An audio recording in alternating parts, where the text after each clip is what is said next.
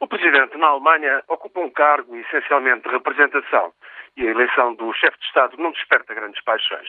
Mas esta tarde, em Berlim, joga-se forte na votação. O presidente Horst Köhler demitiu-se em maio depois de declarações controversas sobre a guerra no Afeganistão. Para o substituir, a chanceler Angela Merkel apostou no chefe do governo do Estado da Baixa Saxónia, Christian Wulff. Mas a oposição social-democrata e os verdes avançaram com um candidato de surpresa. O pastor protestante Joachim Gauck, pessoa altamente respeitada em todo o país. Gauck nasceu na Alemanha do Leste, foi um opositor do regime comunista. Depois da reunificação, presidiu a comissão encarregue dos arquivos secretos da Polícia Política da antiga RDA.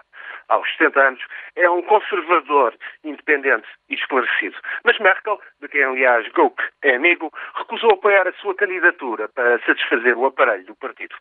Só que o descontentamento contra o governo de Merkel é grande. A coligação governamental, democratas cristãos e liberais, conta com uma maioria de 21 mandatos na Assembleia, que reúne deputados e representantes dos Estados da Federação e elege o Presidente. Só que esta tarde, logo à primeira volta, 44 membros da coligação votaram pelo candidato Gauck o candidato de Merkel, não conseguiu a maioria absoluta. O colégio eleitoral votou por segunda vez. Wolf voltou a falhar a eleição.